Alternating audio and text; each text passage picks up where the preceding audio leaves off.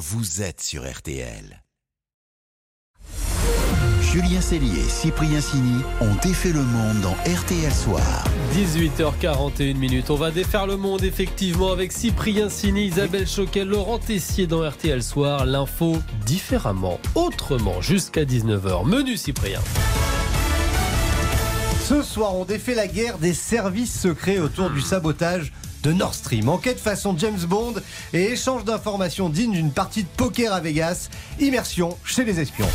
Au menu également la débandade invraisemblable de l'OM en Coupe d'Europe, une visite au zoo qui tourne très très mal et l'anniversaire très émouvant du dernier survivant français du débarquement de Normandie.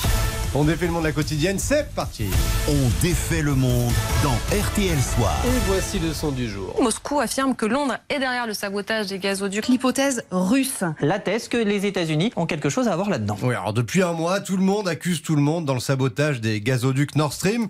Officiellement, l'enquête a été confiée aux renseignements suédois, mais depuis, tous les services secrets sont en action pour tenter de savoir ce qui s'est réellement passé et qui a fait quoi. Alors avec l'équipe dont défait le monde, on a voulu savoir comment s'y prennent les espions pour éclaircir le mystère. Quelles sont leurs méthodes d'enquête? Sont-ils retournés discrètement sur les lieux des sabotages à la recherche de preuves? Et est-ce que certains espions coopèrent et s'échangent des infos? Pour nous glisser dans la peau d'un agent secret, on a contacté l'un des plus fins connaisseurs du milieu, c'est Rémi Coffer, auteur notamment des Espions de Cambridge, c'est aux éditions Perrin. Et alors depuis un peu plus d'un mois, voilà comment enquêtent les services secrets du monde entier. Si vous voulez, là, dans, dans ce domaine, on est plus proche de James Bond que de Jules Maigret ou d'Hercule Poirot. C'est en quelque sorte un, un travail de détective, en allant sur place, donc euh, c'est éventuellement profond, en analysant et en photographiant, en filmant, en faisant des prélèvements, de manière à essayer d'établir le modus operandi, c'est-à-dire la manière dont ceux qui ont saboté Nord Stream ont opéré. Et à partir de là, en, en- en tirer des conclusions. Quand vous saurez la manière dont ça s'est fait, vous aurez une sorte de portrait robot euh, des saboteurs. Donc en fait, ni vu ni connu. Comme dans les films, certains agents ont guidé des drones ou sont carrément allés inspecter eux-mêmes les gazoducs pour récupérer des indices. Ça veut dire que les Russes aussi, ils y sont retournés depuis les explosions? Alors, peut-être bien que oui, peut-être bien que non. Ils, ils ne disent pas l'avoir fait. Enfin, ils, peuvent passer avec des bateaux au-dessus. Hein. Il n'est pas interdit de naviguer euh, en haute mer hors des eaux territoriales. Mais euh, là, des bateaux russes sont passés. Mais effectivement, on ne les a pas vus euh, stationner ou on ne les a pas vus rester sur place après. Mais c'est pas impossible. quoi. Bah, le principe des services secrets, c'est d'essayer d'être secret. Il y a toujours une part de bluff. Euh, c'est vrai que les Russes ont dit qu'ils avaient des preuves, mais euh, ils ne les ont pas exposées. Donc c'est c'est bizarre. Eh oui, dans le monde des espions, il y a toujours la part de bluff à prendre en compte. Aller sur place, parfois au fond de l'eau, c'est le seul moyen de récupérer des infos? Alors non, il y a aussi les sources. En gros, avoir un contact dans les équipes chargées de réparer les gazoducs, par exemple. Ça, ça peut être une source d'information. Et alors aussi, plus surprenant, les échanges d'infos entre agents de différents pays. Les services de renseignement échangent les informations qu'ils ont pu recueillir et les observations qu'ils ont pu faire sur place. En France, on appelle ça la bourse totem. Ce sont des bourses d'échange, c'est-à-dire qu'on se réunit et puis bah, c'est un peu comme dans un couple, on se dit pas forcément tout. C'est-à-dire qu'ils se réunissent dans une salle un peu secrète et ils échangent des informations comme ça. Je te dis ça, tu me dis ça. Voilà, c'est un peu ça. C'est comme l'auberge espagnole. Si vous donnez beaucoup, vous aurez beaucoup. Si vous donnez peu, en général, vous aurez peu. Ça dépend du degré de confiance entre les services de renseignement. C'est la direction du service qui dit bon bah euh, ça c'est la partie qu'on avance de toute façon. Et puis après, il y a la partie entre guillemets, si vous voulez, négociable. Si les autres ont l'air de nous donner beaucoup, on peut leur donner aussi ça. Et on s'échange des infos comme on échange les cartes Pokémon en espérant bah, avoir le fin mot de l'histoire quand même. Fascinant Rémi Coffer, auteur, on le rappelle, des Espions de Cambridge aux éditions Perrin. RTL, sous les radars. On défait l'info passée sous les radars. Et Isabelle, cette histoire va nous faire réfléchir lors de notre prochaine excursion au zoo. Oui, imaginez, imaginez que les animaux s'échappent. Eh ben, c'est exactement ce qui s'est passé ce matin à l'aube au zoo Taronga de Sydney. Cinq lions se sont fait la belle en même temps. Alors immédiatement. L'alarme a été déclenchée, toutes les issues ont été verrouillées et les visiteurs ont été évacués car oui, c'est vrai, le zoo était fermé à l'aube, mais il y avait des visiteurs qui passaient la nuit sous des tentes. Ils sont arrivés en courant, disent monsieur, lions, hein, le personnel. Ils nous ont dit Nous avons un code one, sortez vite, laissez vos affaires. Only Alors on a couru vers un bâtiment à une cinquantaine de mètres, on est entré, ils nous ont compté, ils ont verrouillé et on est resté à l'intérieur. Bon, petit moment d'angoisse hein, pour ces visiteurs. Pendant ce temps-là, le le personnel a fait la chasse aux lions dans le parc. Finalement, tous les animaux ont pu être ramenés dans leur enclos. En fait, un lion et quatre lionceaux.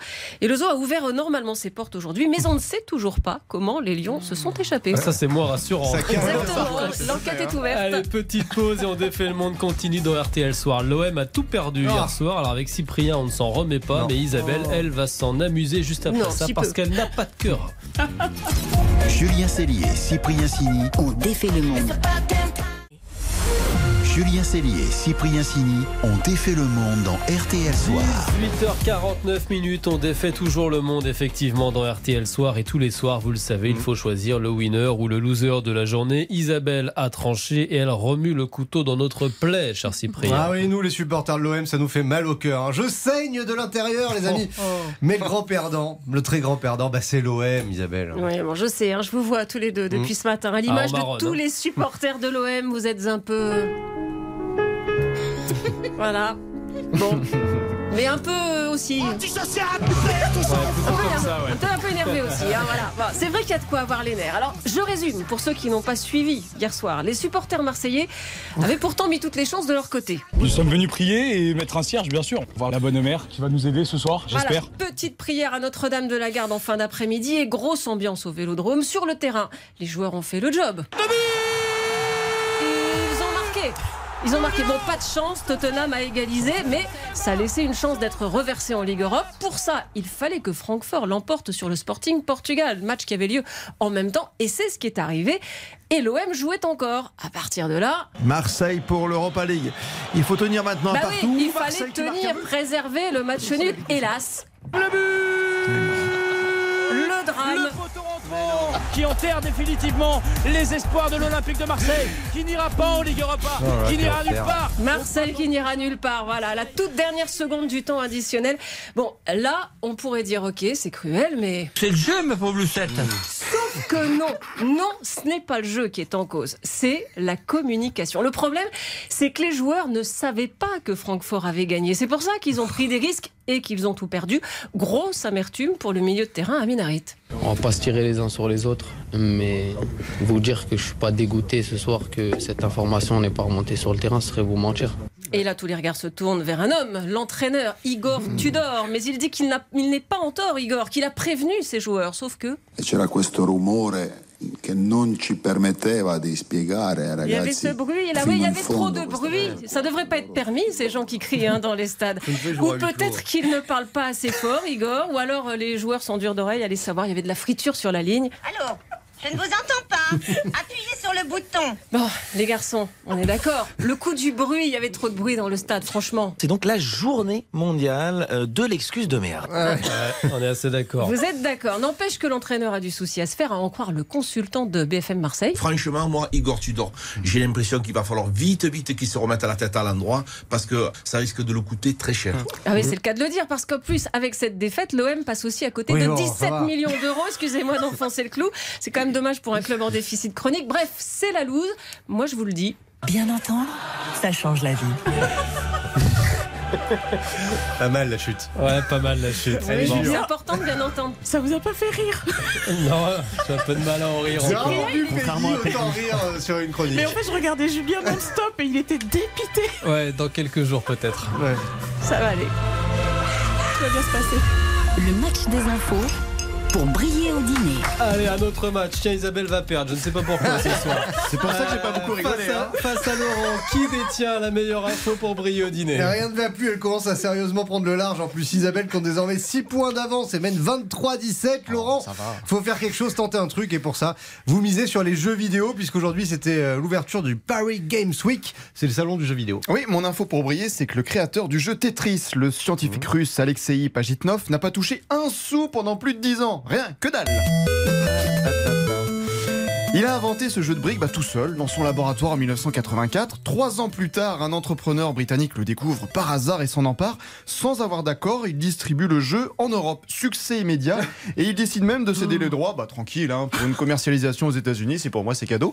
Après une longue bataille judiciaire, le vrai créateur Alexei Pajitnov réussit en 1995 à récupérer un peu d'argent, mais il devra attendre 2015, 30 ans, Oh pour devenir là. pleinement propriétaire des droits de Tetris. Donc moralité, dès que vous avez une idée de génie, déposez tout, tout de suite. Qu'est-ce que j'ai joué à Tetris moi, Moi quand j'étais jeune hein, C'est fou. Ah, ça. j'ai- Là, j'ai vraiment perdu. Allez, place à Isabelle.